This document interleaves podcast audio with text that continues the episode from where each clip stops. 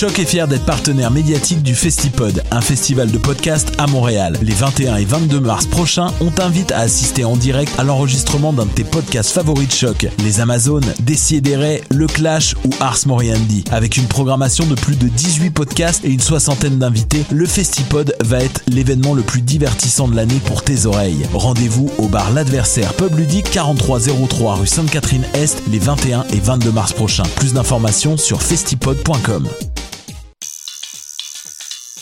Pour son 15e anniversaire, le festival de Castelier célèbre le 11e art, du traditionnel au contemporain. Castelier accueille cette année des œuvres de Chine, de Finlande, de Belgique, de Grèce, de France, du Royaume-Uni, du Mexique, du Canada et du Québec. Au programme, 10 spectacles de marionnettes pour adultes et enfants et de nombreuses activités pour tous. Visitez festival.castelier.ca pour tout connaître de la programmation.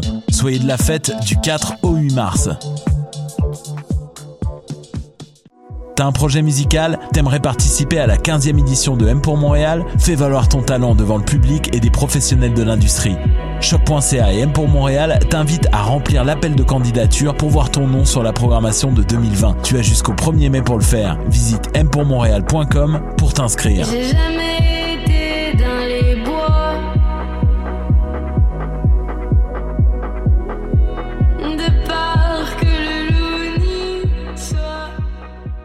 Du 26 février au 7 mars, prenez rendez-vous avec la 38e édition des Rendez-vous Québec Cinéma. Plongez dans le cinéma québécois avec plus de 300 projections, dont 80 premières. Le Rendez-vous Québec Cinéma, c'est aussi des rencontres privilégiées avec les artistes et artisans d'ici grâce aux leçons de cinéma. Profitez de grandes soirées DJ set et d'autres événements gratuits. Un tarif étudiant est disponible. N'hésitez plus. Le Rendez-vous Québec Cinéma, du 26 février au 7 mars à Montréal. Une présentation Hydro-Québec en collaboration avec Radio-Canada. Billetterie et programmation sur Bonsoir ou bonjour, c'est Oxpo Puccino et vous êtes sur les ondes de choc.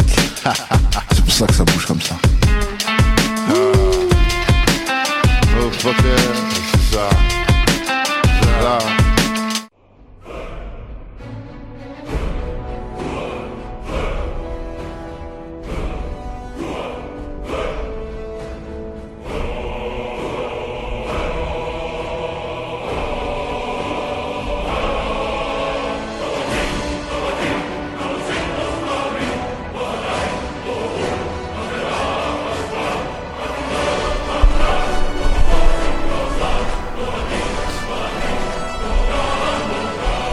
Vous écoutez les choses qui n'intéressent peut-être que nous. Mon nom est David Charbonneau et nous sommes en onde pour le centième, 101e épisode. En, En fait, effet. je suis accompagné d'Alexandre Ducharme et de Mathieu Oligny en studio. Nous sommes sur les ondes de choc et peut-être encore sur les ondes de Radio Victoria. Qui sait? Ça va bien? ça va bien, les gars? Ouais, quand même. Ça, Ouais, fait hein? très- ça fait trois semaines, je pense, qu'on n'a pas fait d'émission. Ouais, ouais. C'est à croire qu'après À- à ça, on s'est dit, euh, fuck it. Ouais.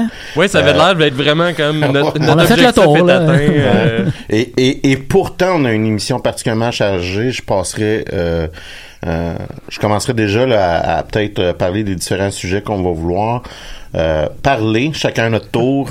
On y va à ronde, puis écoutez, on arrête de jaser, on arrête d'amener des nouveaux sujets quand il reste plus de temps à l'émission. Qu'est-ce que vous en dites, messieurs? On fait comme un tour de table, mais sujet par sujet.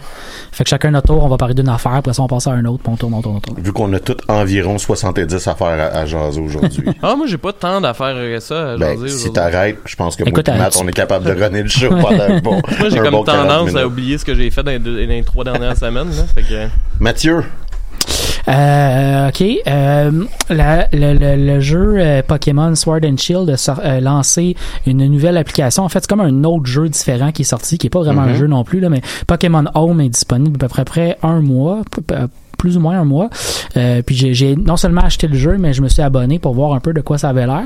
Euh, Évidemment, en gros, ce, ce, ce, ce jeu-là, Pokémon Home, c'est essentiellement un, un, un cloud pour tes Pokémon. En gros, là. Ouais, j'ai vu ça. euh, Ouais. Fait que c'est si tu joues à Pokémon puis que euh, t'as tous les jeux mettons des dernières euh, euh, des dernières générations là, t'as joué mettons à la génération 5, 6, 7 puis 8 puis là t'as eu des Pokémon dans un paquet de ces générations là. dans l'ancien dans les anciennes séries donc dans le, sur le Nintendo DS, il y avait une affaire qui s'appelait la banque Pokémon, puis ça te permettait d'envoyer tes Pokémon dans la banque puis d'aller chercher tes Pokémon dans une génération suivante. Ouais. Fait que mettons le même Pokémon que tu avais joué la génération d'avant, temps, mais tu vas le chercher, tu peux le rejouer encore le, le jeu d'après. C'est un peu le même phénomène, mais pour le faire la transition sur la Switch ben, maintenant, parce que c'est plus le même univers, veux, veux pas que la Nintendo DS. Fait que l'idée, c'est vraiment ça, c'est de pouvoir transiter tes Pokémon d'une euh, d'un jeu à l'autre, d'une console à l'autre, euh, facilement, puis pouvoir les échanger. Dans mon cas, à moi, j'ai réussi à trouver une utilité parce que comme je joue aux, aux deux jeux, euh, j'ai Sword et Shield, Ah, ouais. je peux comme me transférer les Pokémon d'un à Ah. l'autre relativement facilement.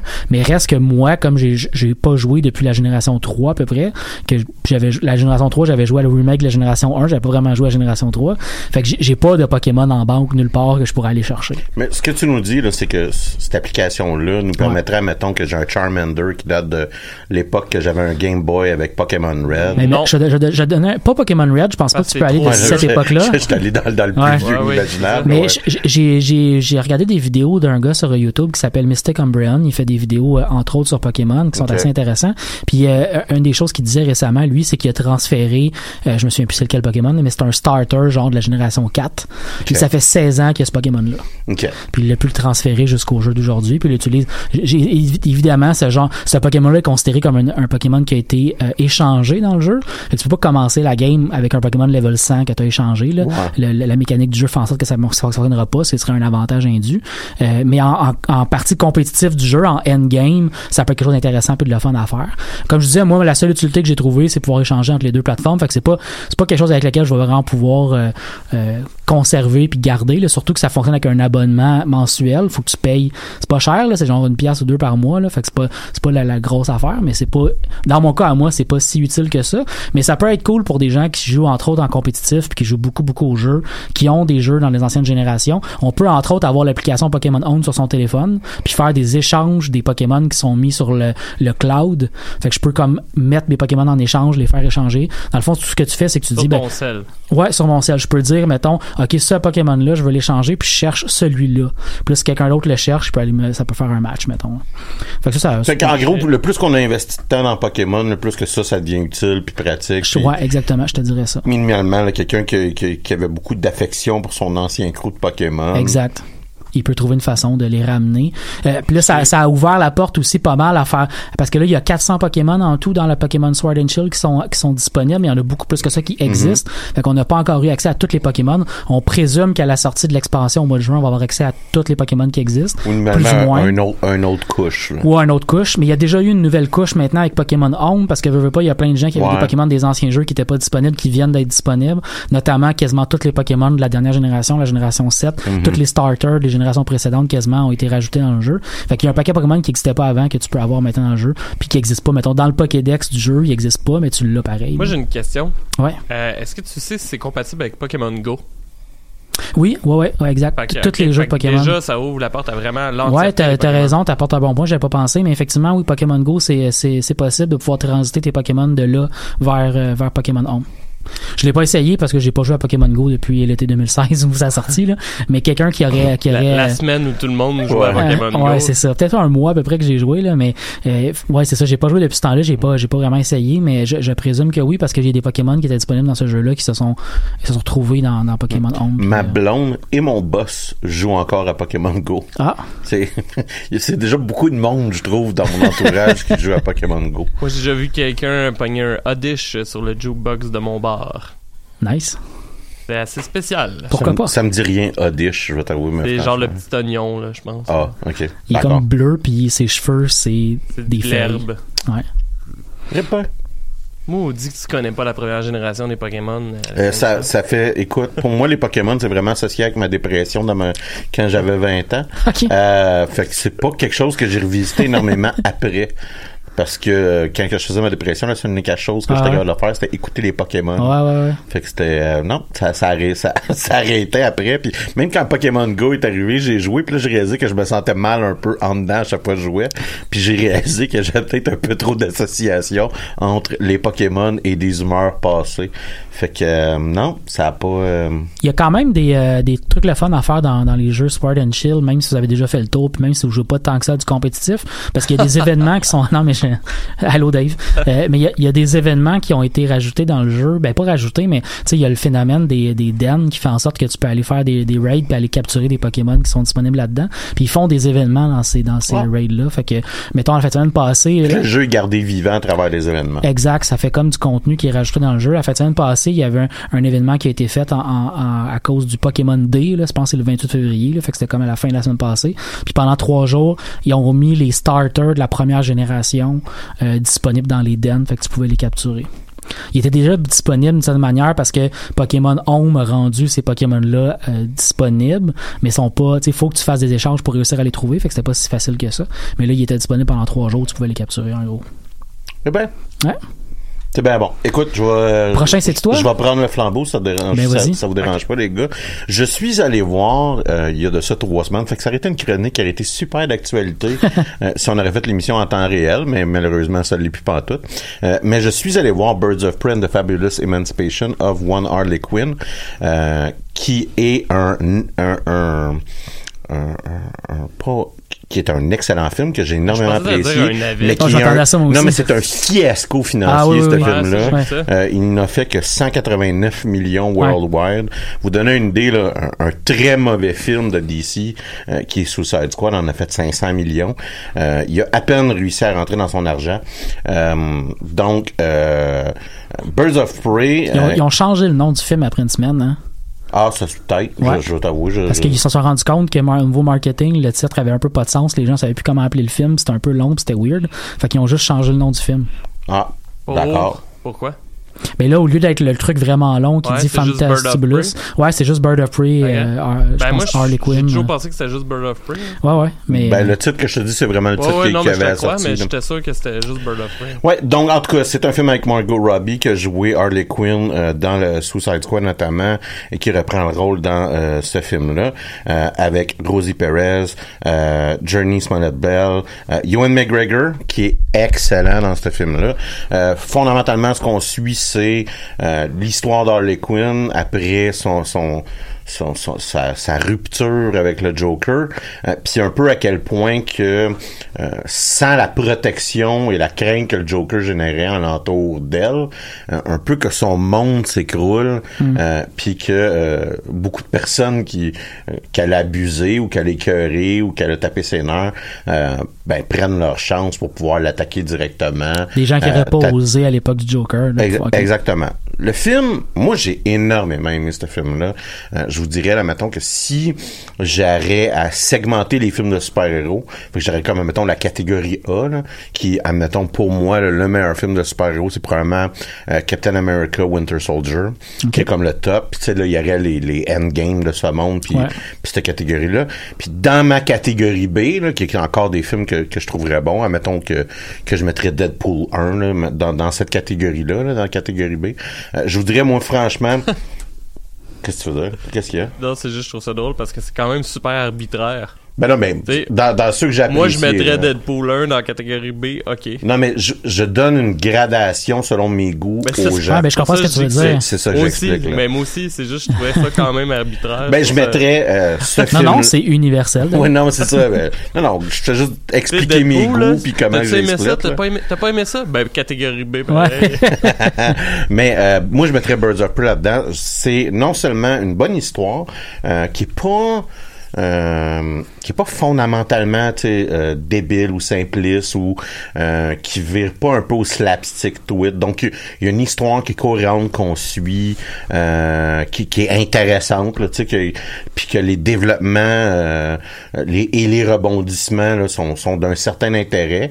Mais non seulement ça, mais le, le, le parce que c'est quand même un, un- un bon cast, puis on suit quand même plusieurs histoires de front. Donc la trame narrative d'Harley Quinn est très importante. Mais mettons, on va euh, le personnage de Black Canary qu'on va rencontrer, mais va aussi porter quand même euh, une bonne partie du film et euh, le personnage qu'on connaît un peu moins, euh, mais qui est joué euh, par euh, Rosie Perez, qui joue le personnage de René Montoya, qui est comme une policière un peu euh, euh, déchue dans la quarantaine, là, si vous voulez. là. Euh, elle aussi, sais, porte quand même beaucoup euh, de l'histoire. Euh, Puis clairement, là, il y a, y a- on connaît un peu le style. Il y a ces moments où est-ce qu'on voit ce qui se passe dans la vie du méchant. Euh, puis qui c'est, t'as, t'as deux méchants. Donc t'as Ewan McGregor qui joue euh, Black Mask et t'as un autre méchant qui s'appelle Victor Zaz qui est comme un tueur en série euh, creepy euh, qui est vraiment super bien joué par Chris Messina. Messina excusez-moi c'est un super bon film. Je, je comprends. Je peux, je peux pas vous expliquer. Ben, j'ai une bonne idée, j'ai une bonne impression. C'est un film euh, très girl power, c'est bon. là. Ouais. Euh, fait que j'ai une très bonne idée pourquoi ce film-là a été un fiasco financier. Euh, parce qu'il y a Il y, a, il y a probablement plusieurs ingrédients en même temps. Tu sais, le fait que le fait que l'univers cinématographique de DC est très mal vu par un paquet de, de, de geeks qui auraient été voir ce genre de film-là, normalement, Mm-hmm. ça, ça l'aide pas. Comme tu dis, Girl Power, probablement qu'il y a un paquet de geeks qui ont fait. hein, Ouais, il y a bien du monde qui était bien fâché que euh, Margot Robbie porte plus ses, ses, euh, ses booty shorts euh, euh, dans ce film-là, euh, ce qui est franchement débile. Il y a peut-être une période de l'année aussi qui est un peu bizarre pour ce film-là. Je sais pas à quel point janvier. Je sais Ouais, pas. non, ben il y a ça aussi février. Ouais, février. Début février, c'est quand même un, un moment bizarre, mais début février, c'est, on, on commence généralement Ah à ouais. voir ce genre de film-là qui apparaissent. C'est, bien triste parce que je pense que le monde, le, le monde euh, ont manqué un bon film, un bon film de, de, de, de super-héros, parce que fondamentalement, c'est ça. Bien filmé en plus. Des scènes d'action puis des utilisations dans les scènes d'action de slow-mo, euh, qu'à des moments donnés, j'ai fait ça, j'ai jamais vu ça. Puis c'est vraiment intéressant. tu sais. Donc, tu sais, euh, c'est quand même difficile un peu de, de, de, me garder intéressé juste par la, la, la- le plan. Là, tu sais, mettons une, une bonne plongée en slow-mo pendant qu'il pleut, euh, puis qu'il y a une bataille acrobatique. Que je fais crime, c'est intéressant, puis j'ai jamais vu ça. Euh, fait que tu sais, c'était, comme un... Les, les films Mission Impossible sont capables de générer ça chez moi, parce que tu vois une, tu vois une film d'action, tu, tu vois une scène d'action, tu dis, OK, c'est la première fois que je vois ça, puis ça me captive, là. Tu sais, Ouais, ça, ça, ça tu le, un le- facteur le cool. Petit, le petit shot d'adrénaline que t'as quand tu vois une scène d'action cool dans un film d'action. Il y a le tu là. facteur cool qui embarque, puis tu Ouais. fais Ah, c'est. Quand même difficile. Ben, c'est ça. Ben, moi, pour, pour me faire atteindre ce ce niveau-là, c'est quand même assez compliqué.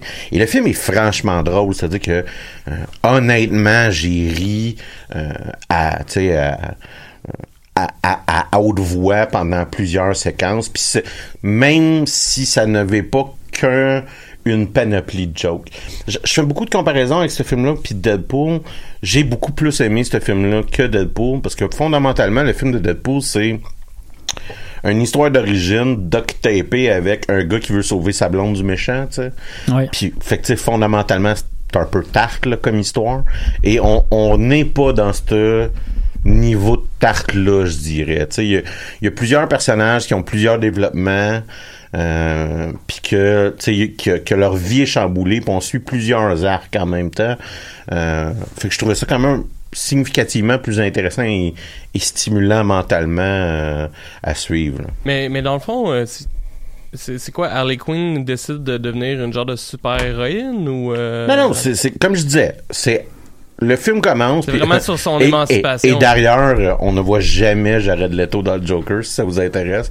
Il y a, il y a, je pense, à un moment donné qu'on voit le dos d'un gars qui serait peut-être le Joker, genre, euh, quand que, euh, quelqu'un sort euh, Harley Quinn de, du bassin de produits chimiques là, qui, qui ont décoloré sa peau et ses cheveux. là. Ouais, ouais. On a vu cette scène-là dans Suicide Squad, mais il y a comme un peu un une répétition de cette scène-là. Mais même là, on voit pas comme le dos de tête. là. Je pense qu'on voit comme un côté de veston, puis c'est à peu près ça. Et donc, la prémisse, c'est quand même... La prémisse de départ, l'état initial du film est, est vraiment... euh, on la reconnaît. C'est Harley Quinn fait chier un peu tout le monde. Puis là, à un moment donné, tout le monde comprend qu'elle elle- elle sort plus avec le Joker. Ouais. Puis il décide Elle est devenue une de la tuer, tu sais, parce Ouais, qu'elle ouais, ok. euh, elle a trop fait chier le monde. Fait que, euh, c'est- puis c'est ça, la première scène, je pense qu'on a où, euh, cinq minutes dans- après le début du film, c'est on comprend qu'il y a un break-up. Puis là, la marde à pogne, puis c'est l'élément déclencheur. Il y a il y a d'autres choses qui vont se produire. Fait que là, le, le méchant qui joue Black Mask essaie de devenir euh, le grand caïd de la de, de, de cette de la ville. Euh, je pense que c'est Gotham, mais je t'avoue, je me suis pas vraiment. Ouais, c'est ça, Roman Sionis. Et euh, il essaie de devenir le caïd de la ville. Bon, là, c'est ça. Il y a des objets de quête, il y a des personnages secondaires, il y a ses laquais. Euh, Black Canary commence comme une chanteuse dans le club de Black Mask. Euh, fait qu'on comprend qu'elle, euh, on suit sa progression aussi. Fait que c'est un peu ça. C'est un. Écoutez, comme je vous dis, le film a été un flop euh, monumental au box-office. Je vous le recommanderais, euh, ben franchement. Moi, je, je l'ai bien aimé. Peut-être que je suis tout seul sur la planète, mais moi, j'ai vraiment aimé ce film-là. Le nouveau nom du film, c'est Harley Quinn, deux points, Bird of Prey. Ah, Ah, Je ben, pense qu'ils ont le fait que ça commençait par Bird of Prey, des Fantastabulous euh, Mm. Emancipation of One Harley Quinn. il- il- les gens savaient pas c'était quoi Bird of Prey, qui est, en gros c'est le crew qu'elle va se construire là. Mais il, on connaît pas ce crew là, on, on sait pas c'est qui ces, ces super héros là, fait que- ben, ou ces anti héros là. Fait qu'on il y avait il y avait un problème avec le public pour ça, fait qu'on essaie de revenir à Harley Quinn. C'est juste bizarre qu'il ait fait ce move là comme une semaine après que soit sorti. ou ben, probablement parce qu'ils ont, Ben ils, avant. ils se sont mis à capoter à Tabaslac quand Ben. que le film a fait, euh, rentrait plus dans son argent. Est-ce que tu sais si c'est une histoire originale ou c'est basé directement de la- du comic du même Moi, j'ai jamais vu cette histoire-là sur Ok. ce format-là. Ok, parce que je sais que, voyons, c'est drôle, tantôt, justement, euh, je magasinais des BD, puis j'ai vu le Harley Quinn Bird of Prey, fait que je me suis demandé, ah, c'est-tu euh, c'est-tu l'histoire du film ou c'est complètement autre chose? pense- ou- Pense pas là, que cette version-là existe tant que ça. Ok. David, Oui, là, j'ai pas trop compris ce qu'il fallait que je fasse. ben, euh, parle de qu'est-ce que t'as de envie de quelque parler. chose? Ah, ok. Ouais, c'est cool. Moi, en fait, euh, cette semaine, euh, j'ai recommencé. En fait, j'ai écouté la série euh, de Witcher sur Netflix. Oh. Et euh, je dois dire que j'ai complètement compris ce que vous vouliez dire par confusion. Euh, C'était super agréable parce que j'avais dit à ma blonde, hey, peut-être que t'aimerais ça, tu sais, euh, t'as aimé Game of Thrones, on pourrait l'écouter ensemble. Fait qu'on écoute un épisode. Puis là, moi, je dis pas un mot, puis elle me regarde, puis elle me dit genre, euh, ah, je trouve ça bon, t'aimes ça? Puis je suis comme, Mhm.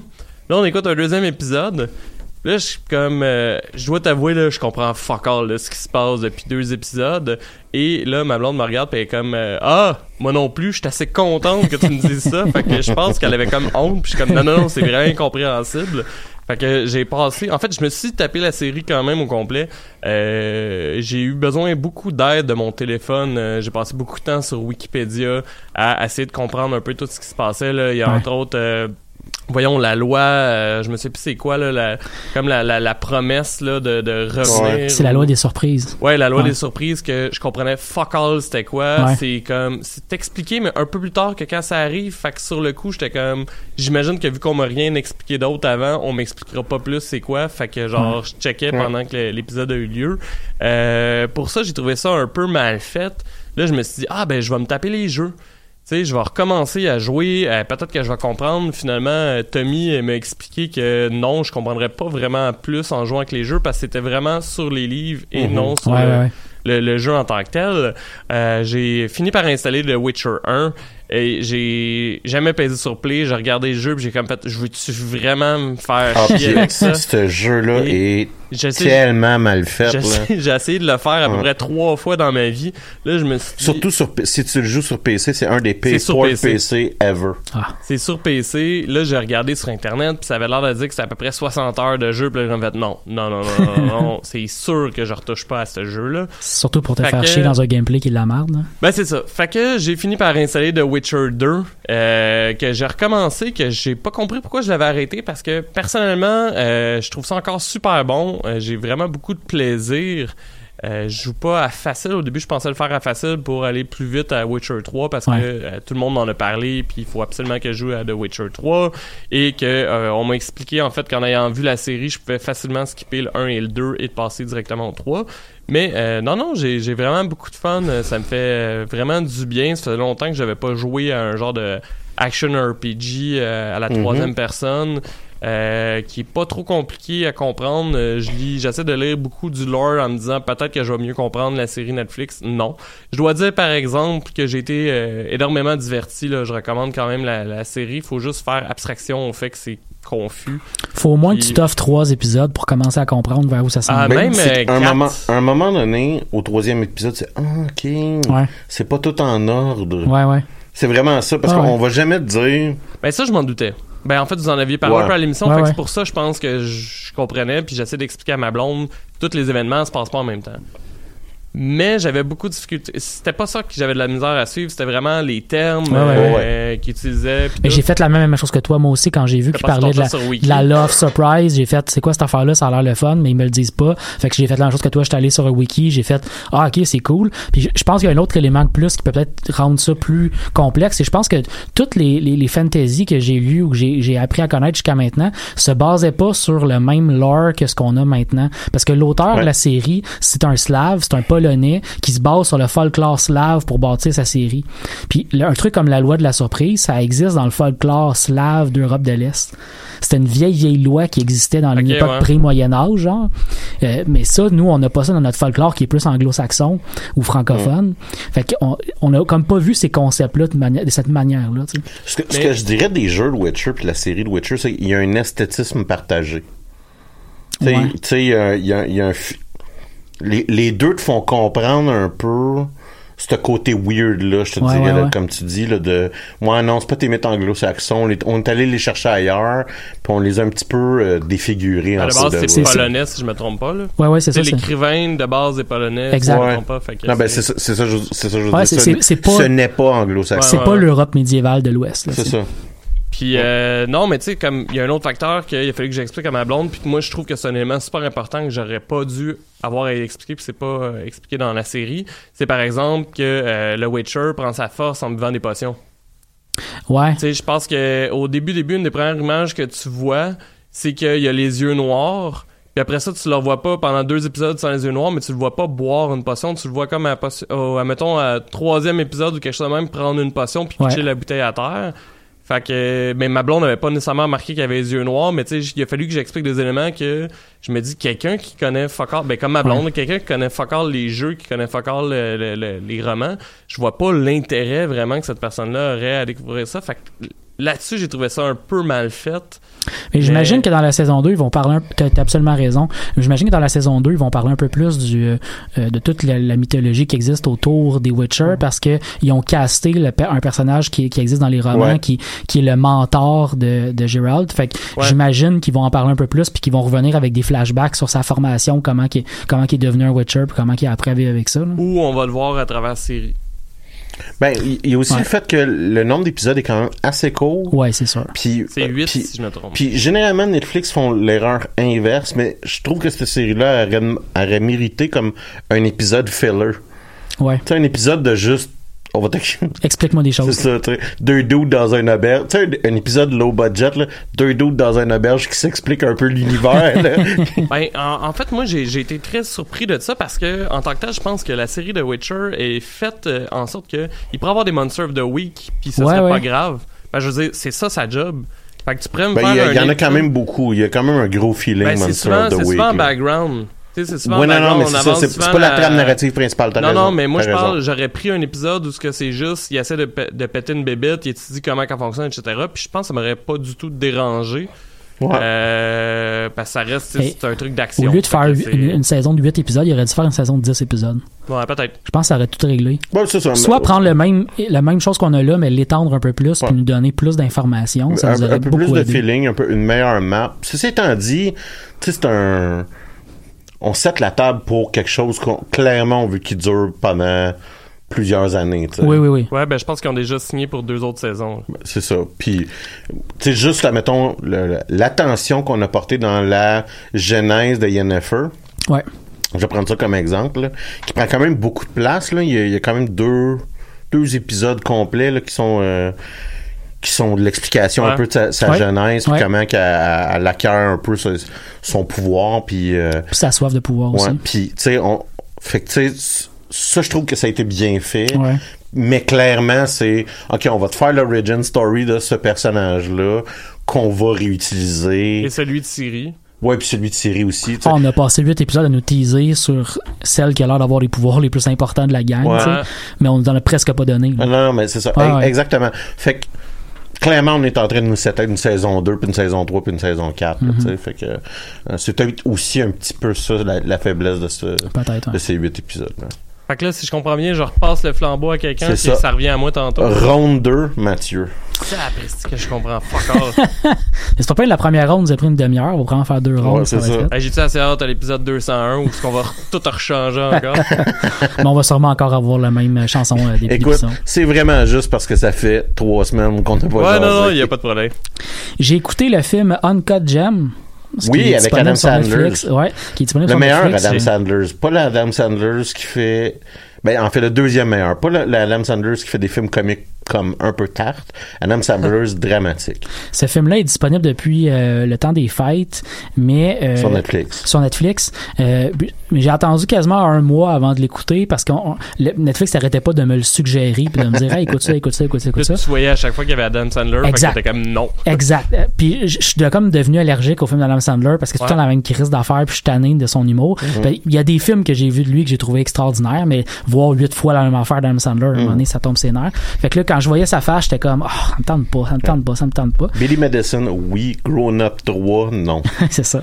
Ben, même, j'oserais même dire Grown Up 1, oui, mais pas genre Grown Up 2, tu C'est sais. ça. Euh, fait que c'est ça. Fait que j'ai- résisté pendant un bon bout de temps. Puis là, un moment donné, j'ai commencé à lire des critiques, à aller voir un peu ce qui se disait sur le film. Puis là, j'ai réalisé, ah, ok, c'est un film avec Adam Sandler. C'est pas un film de Adam Sandler. Mhm. Puis ça, c'est la distinction importante à faire sur le film. C'est une, c'est un film qui, qui, est- qui, est- ben, c'est pas un de ses films. Il fait juste jouer dans un film. Puis il joue vraiment bien. Je pense que c'est la Mhm. première chose qui m'a, qui m'a étonné du film en tant que tel. Euh, pas que je savais pas qu'Adam Sandler pouvait, pouvait jouer quelque chose. Je, je le savais depuis longtemps. C'est juste que j'avais l'impression qu'il était devenu lazy, qu'il voulait juste faire du cash avec les films. Puis qu'il s'en foutait un peu. Ben, mais il là, avait pas fait des commentaires dans ce sens-là de un moment donné? ah, il y a un bout où il y Il y avait a comme l'air- des commentaires weird de genre, ouais, mais je fais de l'argent. C'est genre. ça. Ben, c'est- c'est- c'est- Adam Sandler fait de l'argent, des millions à appel. Ah oui. Il y a rien. ses à- films, il- là. Ses films coûtent presque, presque rien, mais il génère de l'argent fou. tu sais. Oh, ouais. Euh, mais dans ce cas-ci, on a un film quand même assez assez intéressant. Euh, donc c'est un, un, un, un thriller euh, criminel. On suit un, euh, euh, un personnage assez excentrique qui s'appelle Howard Ratner. C'est un bijoutier juif de New York qui est aussi un gambler compulsif. Puis tout, tout, tout le film est vraiment centré sur lui. C'est ce qui fait que la performance d'Adam Sandler comme acteur rend le film... En fait, aurait pu tuer ou rendre le film Mhm. extraordinaire. Puis il rend le film extraordinaire. Bon, c'est pas le, le film du siècle non plus, mais j'ai vraiment vécu une expérience cinématographique un, c'est un film, je pense que sur Rotten Tomato, il, il est coté euh, d'un 90. Ah oui, il y a des très très bons scores. 95, Ah, des très très bons scores. Euh, puis en gros, c'est ça, on suit un pas mal sa vie. Euh, dès le début du film, on nous met dans un, un monde de euh, donc un, un peu un monde à, à l'intersection entre le, le, le, le bijoutier qui est un peu un, un tu sais, le, le, le, le gars qui est prêt à, à faire toutes sortes de deals, tu sais, là, fait que tu rentres pas dans sa bijouterie pour acheter une montre qui coûte euh, ce prix-là exactement, mais tu rentres dans sa bijouterie pour dealer avec lui puis trouver Mhm, une manière de mhm. sortir avec l'argent. Euh, en même temps, de quelqu'un qui joue dans le domaine sportif beaucoup parce que il est un gambler compulsif, il fait un paquet de de de de de, de De mises, paris. de paris sur euh, sur des, des matchs, notamment des matchs de basketball. Il y a Kevin Garnett qui euh, qui apparaît dans le film, euh, qui est un joueur de basketball donc américain. Euh, dès le début, là, une des premières scènes, il apparaît dans le film. En gros, l'histoire du film de base, c'est que euh, donc ce personnage-là de Howard euh, euh, Ratner euh, a réussi à mettre la main sur euh, une, une pierre précieuse qui vient d'Éthiopie. Il a utilisé ses connexions juives pour aller dans des, une section d'Éthiopie où il y a des juifs éthiopiens. Puis il est allé chercher donc des pierres précieuses de là-bas. Puis il s'est ramassé avec une opale qui est comme gigantesque. Il est super content de l'avoir fait venir. Puis le jour, il réussit à la faire venir chez lui.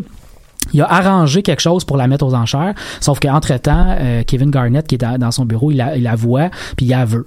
Fait que là, il- ça, ça part toute, toute la- la- la- la- l'intrigue de la série parce qu'il finit par prêter la, la, la, la, la pierre précieuse à Kevin Garnett qui veut l'avoir pour une couple de jours. Puis il y a comme une histoire mystique dans laquelle lui considère que cette pierre-là va l'aider à gagner des matchs. Puis ça devient un peu weird parce qu'il veut plus la redonner à l'autre après, il veut y acheter. Mais là, lui, il a déjà promis de la mettre aux enchères. Il y a de l'argent qui est mis là-dessus. ouais. Entre-temps, T'as du crime organisé aussi qui joue Exact, parce que là, ouais. lui, il doit de l'argent à un paquet de monde. Fait qu'il y a du monde du crime organisé qui tourne, autour de lui. Fait qu'en échange de la pierre précieuse, il, euh, Kevin Garnett, il donne une bague de de championnat de, de basketball qu'il a, qu'il a avec lui. Fait il l'a comme gardé en, en, en En gage. gage. Euh, sauf que là, lui, la bague, il fait, ben moi, je dois de l'argent du monde. Fait que ça va tout de suite la parner pour, pour avoir du cash, puis la donner à du monde. Mais là, il mise sur le fait qu'il va vendre la pierre précieuse après pour aller chercher du cash pour reprendre la bague puis redonner. Fait que ça devient une espèce de trio de fous. À travers tout ça, mais t'as sa vie à lui aussi, avec sa femme puis ses enfants, sa maîtresse aussi qui rembarque là-dedans, parce qu'évidemment, genre le personnage-là, il, il va être coloré jusqu'au bout. là. Oh, Fait ouais. il- il- sa sa vie de famille est à l'extérieur de la ville de New York où il y a sa maison, mais à New York, il y a aussi un appartement parce qu'il travaille beaucoup. Mais son appartement sert à, habiter sa maîtresse, en gros. Fait qu'il il doit jongler avec le fait que sa femme sait qu'il y a une maîtresse, mais elle le sait pas vraiment. Euh, elle est jouée d'ailleurs par, euh, par euh, Edina Mendel, qui est excellente dans, son, dans ce rôle-là. Oui, ben c'est une Euh, bonne, elle est c'est une très bonne Ouais. actrice quand même, mais elle est vraiment bonne dans ce rôle-là. Il y a toute sa famille autour de lui aussi, que, que il- tu sais, il finit par emprunter de l'argent à son beau-père à un moment donné, ça crée des problèmes. Euh, c'est c'est vraiment, vraiment intéressant au niveau psychologique de suivre un, un personnage de ce genre-là, Mm-hmm. qui, qui existe dans la vie réelle, là, clairement, là, euh, mais qui nous est donné dans un, dans un monde un peu... assez irréel en quelque part là. quand tu regardes tout ça tu le sais que ça existe dans la vraie vie mais tout ce qui se passe c'est comme ça a comme pas de sens tout ce qui arrive puis à quel point il est en train de débouler une montagne puis que euh, la petite balle de neige devient une énorme énorme énorme balle de neige qui va tout écraser là. C'est quoi le rythme de ce film-là? Tu sais, C'est- rapide C'est ça, là. Ah, ouais, parce que la manière que tu me le décris, tout a l'air de débouler. Là, Ah ouais, c'est vraiment ça. C'est très, très rapide. C'est quelque chose que j'aimais, surtout, mettons, dans les films de Guy, Guy Ritchie maîtrise vraiment cet art-là, notamment, là, mettons, dans Lock, Stock and Two Smoking Barrels. je Ouais. Euh, ouais, c'est ouais, ça, c'est ça le nom du film. Euh, où est-ce que, tu sais, là, t'es tenu en haleine pendant ton heure et demie de film, puis euh, à la fin, t'en es pratiquement un peu essoufflé. Puis ça, c'est, ça, c'est, c'est- ça sonnait un peu comme ça, fait que c'est pour ça que je posais... Il y, a, il y a euh, des pauses de temps en temps. Là, c'est un, c'est un rythme assez effréné, mais de temps en temps, tu as des petites pauses Ouais, où, non, ben là, où ça te permet de, mettons, OK, là, t'as crime organisé, crime organisé, oups, OK, là, euh, vie de famille. Ouais. Puis là, ça revient à d'autres affaires. Ouais, Fait non, mais clairement, faut que tu changes la vitesse un peu de temps Ouais, c'est temps, ça. Mais en gros, effectivement, t'as vraiment l'impression que tout déboule assez rapidement. Puis, c'est, c'est pas un, un, un, un rythme trop rapide, c'est pas un mauvais rythme non plus. Là, c'est vraiment intéressant de le voir comme ça aussi. Euh, puis la fin est excellente. C'est vraiment une fin de film que tu regardes ça puis tu fais wow. Je, trouve ça cool. Ah, c'est bon, c'est bon. Ouais, ouais, ça c'est. euh, J'en dirai pas plus. Je vais pas, euh, je vais pas faire de, de divulgacheur. Non, mais je trouve que c'est un bon euh, portrait que tu nous de ce film-là. Puis Sanders est super bon dans ses rôles dramatiques. Je sais pas si tu te souviens de Punch Drunk Love. Non. Tu devrais checker ça. T'as aimé Sandler dramatique, Punch Drunk Love, c'est un, c'est un film assez épique euh, qui est à peu près dans, dans le même. euh, dans la même lignée, Oui, oui, mais, oui. mais qui est pas euh, une histoire Ben, de écoute, mobster. il, a, il réussi à me faire oublier que c'était Adam Sandler que j'avais devant moi. Ouais. Puis ça, je trouve que c'est un exploit de sa part parce que euh, tu vois la face d'Adam Sandler, puis tu vois Adam Sandler, là, tu sais, mais là, non, j'avais devant moi le personnage, puis il avait créé des mimiques pour le personnage qui fait en sorte que tu, Ouais. tu le croyais comme Ouais, ça. ouais, ouais. Puis, euh, soit dit en passant, Sanders euh, un, récemment sorti un, sur Netflix aussi. Puis clairement, là, il y a un, il y a un contrat d'exclusivité Avec Netflix, avec ouais, ouais, Netflix ouais. Là, pour euh, plus, à peu Pour- près 100 millions Ouais, de dollars. beaucoup, beaucoup de dollars. Euh, il a fait un spécial euh, comique un spécial stand-up Ok, ok, récemment euh, puis il est très bon Ah, avec un ça, super bon numéro de fermeture qui en fait te fait broyer Ah ouais. euh, puis savoir quoi en faire qu'il y a un parce que- euh, il y a un stand-up euh, en fait Ouais. sur Netflix? Ouais, ouais. Ah. Puis euh, son numéro de fermeture, c'est une chanson pour euh, Chris Farley. Oh, Puis c'est c'est vraiment c'est vrai, ça a bien cherché là, ça ça a C'est un hommage, dans C'est le ça Chris hein. Farley là, qui est un qui est un ancien comédien de Saturday Night Live qui est décédé parce que il faisait beaucoup de cocaïne. beaucoup, beaucoup, beaucoup de cocaïne. Ça fait ça faisait le tour pour toi Ben oui, c'est à toi, Il Alex. devait pas avoir le nez bouché. Ah, Je ne sais pas pourquoi que j'ai décidé de recommencer à jouer, en fait commencer à jouer, on va se le dire ben franchement, au jeu euh, d'Ubisoft The Division 2. Euh, T'avais joué au premier, non? J'avais joué au premier, j'avais terminé le premier, puis euh, je- après après avoir joué, je j'ai pas vraiment fait de endgame avec le premier jeu de Division. J'ai pas non plus énormément joué au DLC. The Division, pour ceux qui savent pas, la prémisse est assez simple. C'est-à-dire qu'il y a une, euh, y a euh, une euh, épidémie euh, d'un virus. En fait, c'est un, c'est, c'est un attaque euh, virale qui, qui se fait aux qui se fait dans la ville de New York dans le premier jeu de The Division. En gros, tu une variation de la variole euh, qui, a, euh, qui, qui est disséminée euh, pendant le Thanksgiving. Et euh, quand on commence à jouer, la ville de New York est fermée. Il y a pratiquement plus personne de vivant. Euh, et elle a été décimée par la maladie. Et on joue un personnage d'une agente. Fait que c'est un jeu de Tom Clancy. Là. Fait qu'il y a tout le temps la technologie d'un jeu de Tom Clancy, puis il y a tout le temps... Euh, une forme d'unité spéciale d'élite. Genre, Ouais. c'est, vraiment un thème qui, est- qui est très courant là, dans, dans ces types de jeux-là. Et comme de fait, on joue une sorte de un, un personnage qui fait partie de la division. Euh, et ce que c'est, c'est que c'est des civils euh, qui ont eu un entraînement puis de l'équipement qui se font activer dans ce type de situation de crise-là. Et on arrive comme en deuxième phase dans la ville de New York, comme je dis, complètement décimée. Alors, The Division 2 se passe huit mois après ce The Division 1 et au lieu de New York, on débarque à Washington, D.C. qui est euh, qui, a, qui a littéralement sombré totalement dans le chaos et euh, notre euh, base d'opération va être euh, à Washington. Je dis, je sais pas pourquoi j'ai commencé à, à jouer à ça parce que c'est un jeu qui est assez particulier à jouer en plein milieu de euh, l'épouvantable coronavirus que tout le monde est en train de vivre euh, parce que clairement on a tout le temps des référents à la civilisation s'est éteinte à cause d'une maladie. Puis c'est comme un peu équipé euh, avec le, la, tous les jours, les journaux te disent qu'il y a- y une nouvelle zone du monde qui était- fait que je-. Je, vais vous avouer, c'était une expérience qui était assez particulière, euh, euh, qui était assez particulière. J'ai joué environ 72 heures depuis la dernière fois qu'on s'est parlé, fait que ça vous donne une idée. J'ai- Quand même. Ça veut, ça veut dire que j'ai terminé le jeu principal. J'ai même terminé un peu ce qu'on appelle le, le, le, le endgame. Fait que le jeu de Division 2 a été construit en fonction euh, du endgame et euh, comment qu'on va évoluer dans le endgame euh, et pas et donc même quand on a fini l'histoire on a quand même beaucoup de jeux qu'on peut encore faire puis c'est encore intéressant Euh, c'est un third person loot shooter qu'est-ce que ça veut dire? Ça c'est on suit un personnage tout le temps avec la caméra un peu en arrière de son dos. L'objectif va être de tuer du monde qui vont dropper du loot Ouais. De l'équipement qu'on va mettre, puis là, il va y avoir un, un- un rating dans ton équipement et tu vas vouloir tout le temps que ton rating monte. Fait que même quand tu as atteint le, le Un niveau... le ma- principe de, de Borderlands. Exact, oui, mais tu sais, c'est ça, mais en third person. Mais t'as exactement... Écoute, euh, tu l'as dans, mais- le- tu l'as dans le mille. là. Ok, parce que ça, ma prochaine question, c'était, c'était est-ce que, mettons, les dégâts, ça fonctionne comme dans Borderlands, ça fonctionne comme dans un first-person shooter, soit tu le tires dans la tête, tu viens de le tuer? Ça fonctionne un peu comme un- une mécanique de MMO de. Borderlands, justement. Il y a comme des numéros qui apparaissent qu'on comprend pas trop. En fait, il faudrait que je réfléchisse s'il y a des- vraiment des numéros qui apparaissent, mais non, oui, il y en Mais a. oui, armes font des dégâts Il y a des lieu points de de- dommage, ouais, c'est ça, exactement. Euh, le, The Division 1 avait un gros problème qui était les boss étaient comme des éponges à dommages, qui étaient beaucoup trop euh, boss final. Fait que ça, boss final de jeux vidéo. euh, C'était des gros tanks, là. Ouais, c'est ça. Fait que ça fitait bizarre dans un jeu où est-ce que, tu sais, fondamentalement, si je te tire dans la tête, ta tête explose, Ouais. Euh, fait qu'ils ont, ils ont comme un peu fait un, un lissage qui est... Surtout si t'es un soldat d'élite de force spéciale, tu veux avoir le, le sentiment de détruire tes ennemis, genre de manière Ben, c'est ça, très tu sais, puis, rapide. puis pas, ah, ok, il y a comme cinq barres d'armure, puis là, Ouais, ouais. il y a encore des gros tanks qui te font vraiment chier, mais visuellement, même, ça fait du sens parce que c'est des gars avec des grosses, grosses armures, euh, euh, puis quand t'es tiré, ben, il y a des bouts d'armure qui partent, puis Ouais, là, tu sais, ça, ça fait, fait que ça- ils ont beaucoup amélioré, je vous dirais, un peu le, le- le- la manière qu'on vit avec euh, les boss de, ou les, les soldats d'élite, un ennemi, là, qu'on a là-dedans. Euh, donc, comme tu, comme tu disais, là, un peu comme un Borderlands, là, fait qu'on va avoir de l'équipement, on va avoir de l'armure, on va vouloir augmenter ça. Euh, Puis on a une histoire qui est assez bare bone, il n'y a pas énormément de viande sur l'os euh, de l'histoire, mais qui est quand même assez intéressante pour qu'on ait envie de la faire. Euh, on a aussi, euh, il y a une map qu'on peut se promener, qu'on n'est pas, euh, fait que c'est pas un corridor où est-ce qu'on va du point A au point B.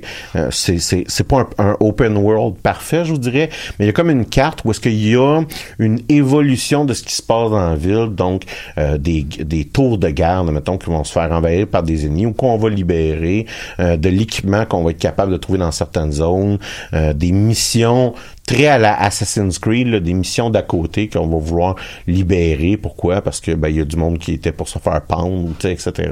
Euh, un bon jeu qui euh, il était en vente euh, à pas 5 dollars la semaine dernière. Là, il est rendu à 10 à 15 dollars. Euh, Il y a une expansion qui Tu, sort. tu joues sur PlayStation ou Non, sur- je joue. Moi, moi, je joue sur PC. PC. Euh, Il y a une expansion qui est sortie euh, cette semaine.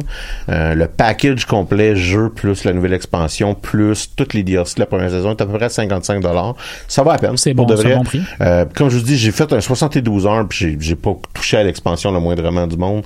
Euh, fait que c'est euh, c'est assez plaisant. Faut aimer ce genre de jeu-là aussi là en même temps. Ouais, ouais. On va se dire la vérité.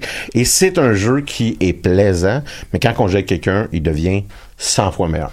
Fait que si on a un ami avec qui jouer à ce jeu-là, euh, ça devient euh, excessivement plaisant.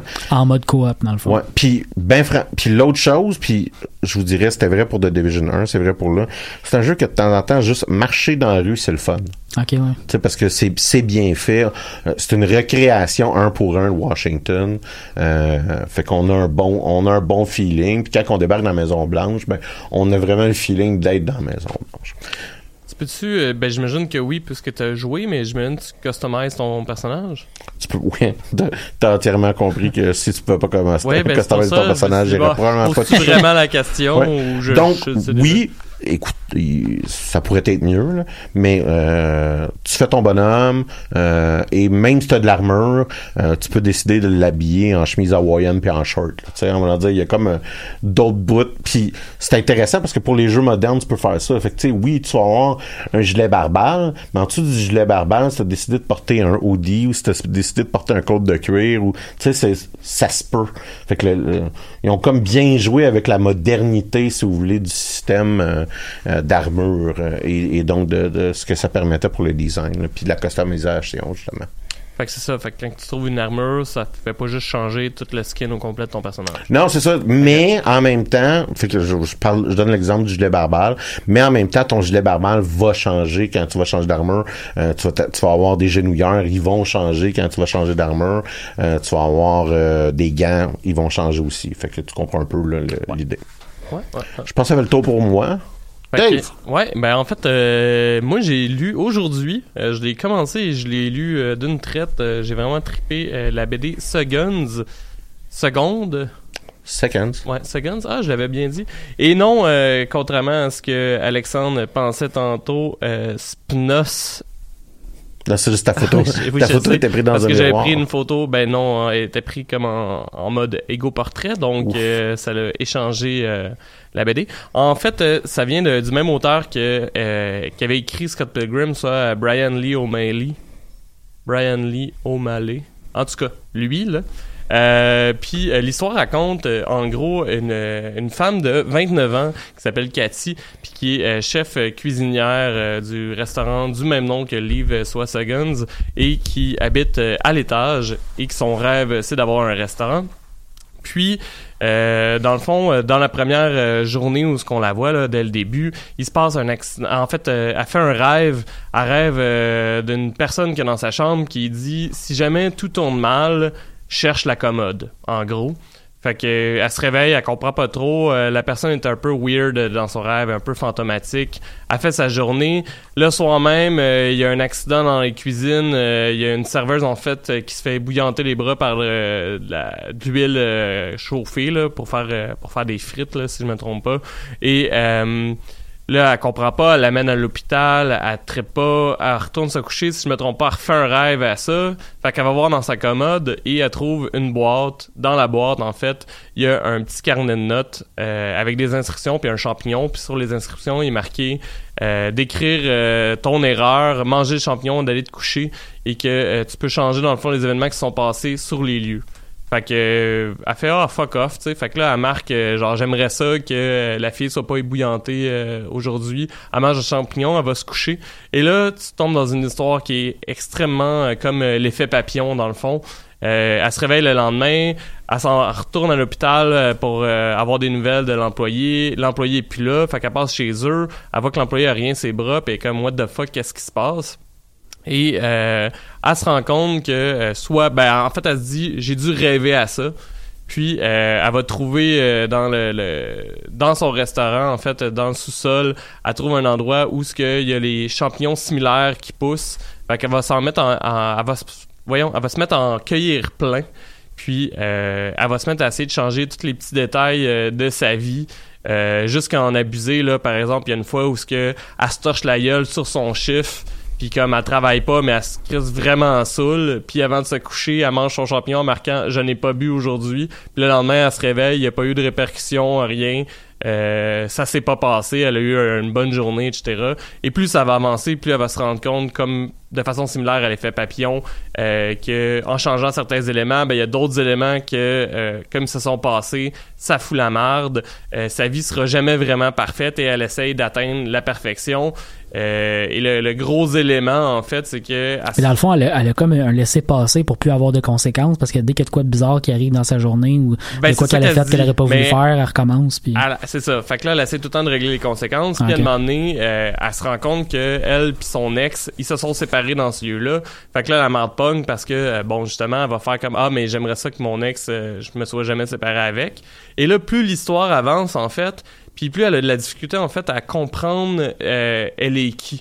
Donc, euh, c'est comme, comment je pourrais dire ça? C'est comme une histoire sur soi-même, en Ouais, fait ouais, ouais. parce que euh, elle sait plus qu'est-ce qu'elle a vécu pour vrai puis euh, qu'est-ce que parce qu'elle se réveille dans le fond puis elle a pas des comment je pourrais dire ça? Elle a pas des souvenirs de ce qu'elle a réparé. exactement fait que euh, puis là le monde y parle puis elle se rend compte elle est comme ouais mais j'aurais jamais dit ça Elle a pourquoi tout- pourquoi Elle a tout dit ça? changé sa vie, fait qu'elle, la vie qu'elle a dans sa tête, existe ben plus dans c'est le ça réel. fait que par exemple euh, tu sais C'est une, c'est une version intelligente du film Click de Adam Sandler. sais, comme je disais tantôt, son rêve c'est d'avoir un, un restaurant. Fait que là, euh, il y a eu des, des modifications qu'on va faire à un moment donné que finalement, elle va avoir le restaurant avec quelqu'un d'autre, puis c'est le nom que l'autre personne a décidé, puis tout, puis comme what the fuck, pourquoi j'aurais laissé choisir le nom, puis tout, mais c'est parce que dans la vraie vie, elle aurait jamais acheté le restaurant avec parce que selon les erreurs qu'elle a faites puis tout dans le passé, ben tu sais, elle serait pas rendue où est-ce qu'elle est. Ouais. Fait que c'est comme un peu ça la, la grosse morale de l'histoire. C'est un stand-alone, c'est vraiment un tome, c'est à peu près 330 pages.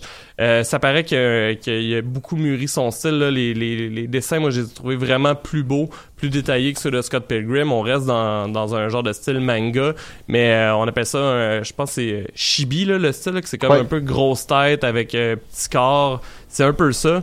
D'ailleurs, fait surprenant parce que j'aurais pas nécessairement vu. Ça n'a pas tant rapport avec Scott Pilgrim, mais c'est visiblement dans le même univers parce qu'à un moment donné, tu vois, en background, il y a trois personnages de Scott Pilgrim qui apparaissent à un moment donné dans l'histoire, qui sont en train de manger au restaurant. que C'est supposé être le- comme le meilleur restaurant de la ville. On sait pas quelle ville. On Toronto. peut se douter que ça doit être Toronto vu que Ramona et Scott euh, sont en date euh, en background. Mais euh, C'est quand même cool, ça, d'avoir un univers comme ça qui est plus large, qui fait partie de la création du, de l'auteur de, de- Euh, oui, puis en fait, euh, j'ai été content parce que ben il y a un des personnages que je pense que c'est peut-être euh, Nive aussi qui apparaît, mais comme vraiment petit en arrière. puis c'est juste quand j'ai fait comme oh shit c'est Nive.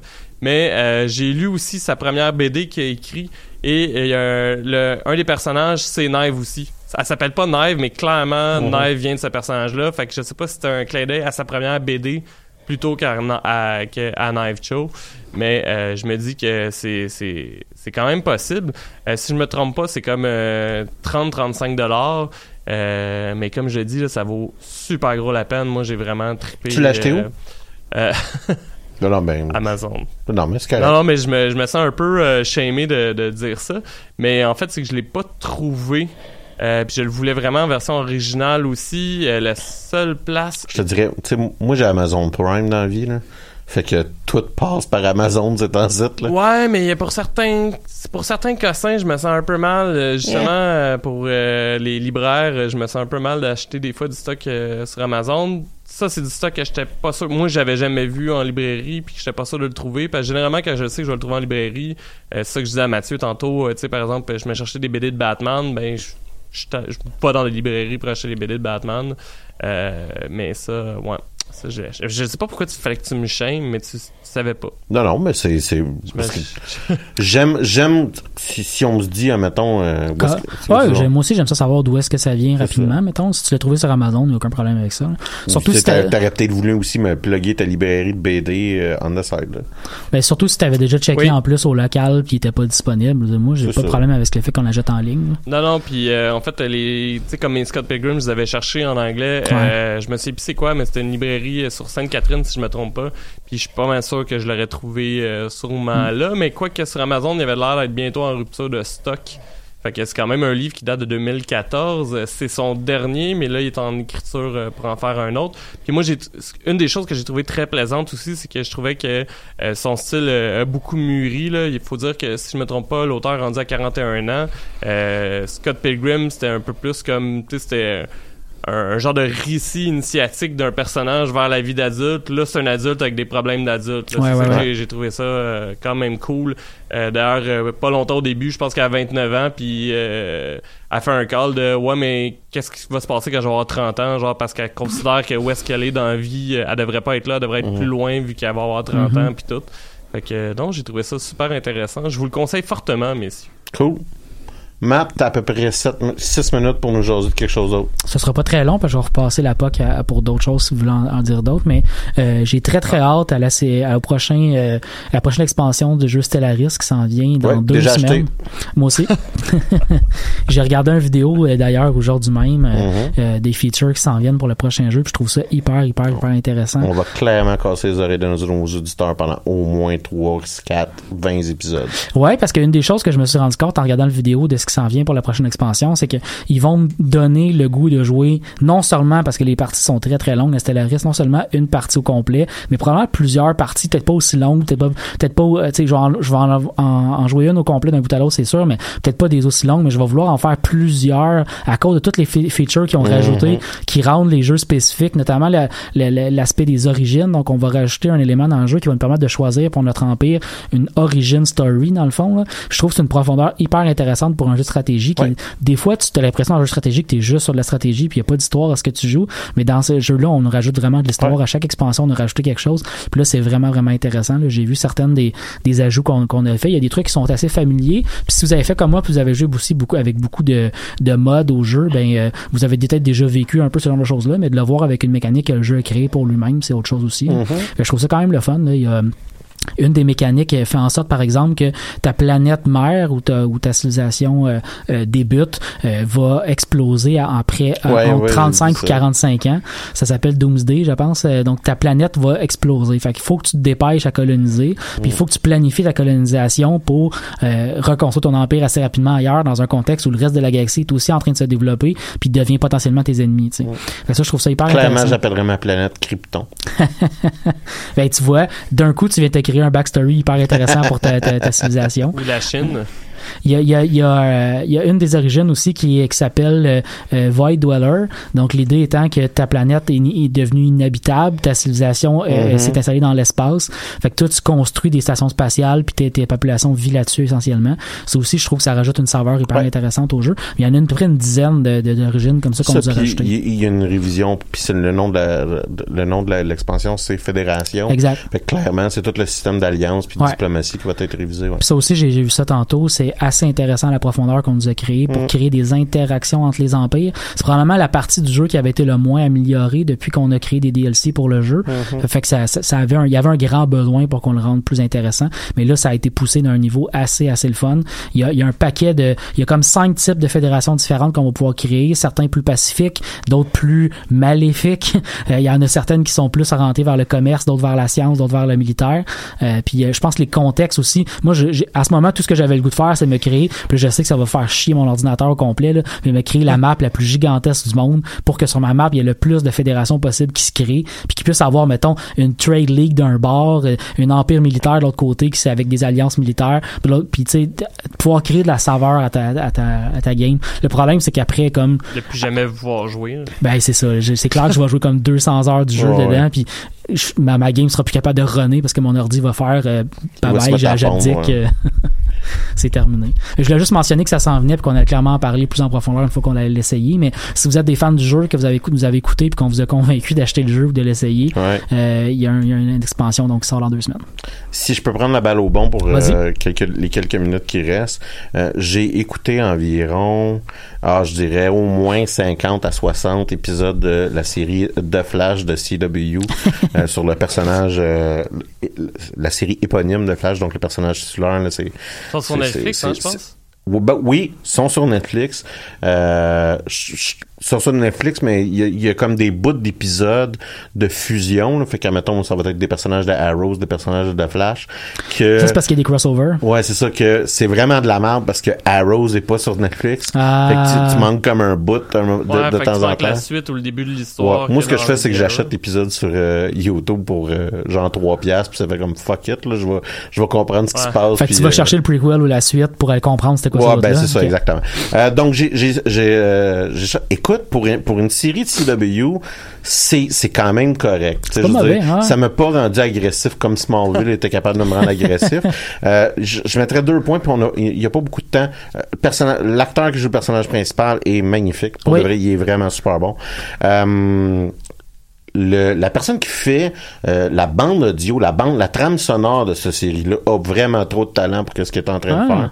Euh, les histoires sont bonnes. Ça a le problème fondamental de toutes les séries de CW, c'est-à-dire que le seul hook que les écrivains de ces séries-là connaissent, c'est deux personnages ne se disent pas la vérité. Ouais. Puis pour de vrai, à un moment donné, c'est que tu fais Ouais.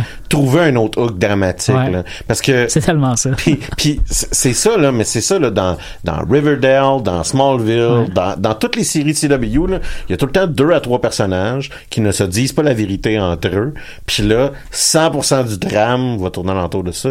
Fait qu'il y a Il y ça a, qui il est y a un peu aussi un problème de méchant, je trouve, dans cette série-là, parce que moi, j'ai arrêté après trois saisons, puis j'étais juste tanné d'avoir le même méchant tout le temps, là, parce que si c'est un méchant différent, la seule chose qu'il y avait, c'est que les, le, héros et le méchant sont des gens qui vont vite, là. Ouais. Les mêmes pouvoirs, que ça, je trouvais ça Il y a une plate. symétrie de pouvoir, je te dirais, ouais, dans les trois premières saisons que, que moi aussi tu fais à un moment donné. Mais c'est comme moins pire quand tu l'écoutes en vrac versus Ouais, ouais. quand tu le suis à toutes les semaines. Je, Je te ouais, je peux comprendre ça. Fait que, ben, merci les gars. Euh, c'est ça, c'est tout pour cette semaine. Ben hein. oui. Fait que, on se revoit euh, idéalement la semaine prochaine ou sinon dans un mois. Et euh, si vous êtes étudiant de l'UQAM, n'oubliez pas, il y a une assemblée générale de choc euh, la semaine prochaine à 12h30. On offre la pizza. Bonne semaine, les gars.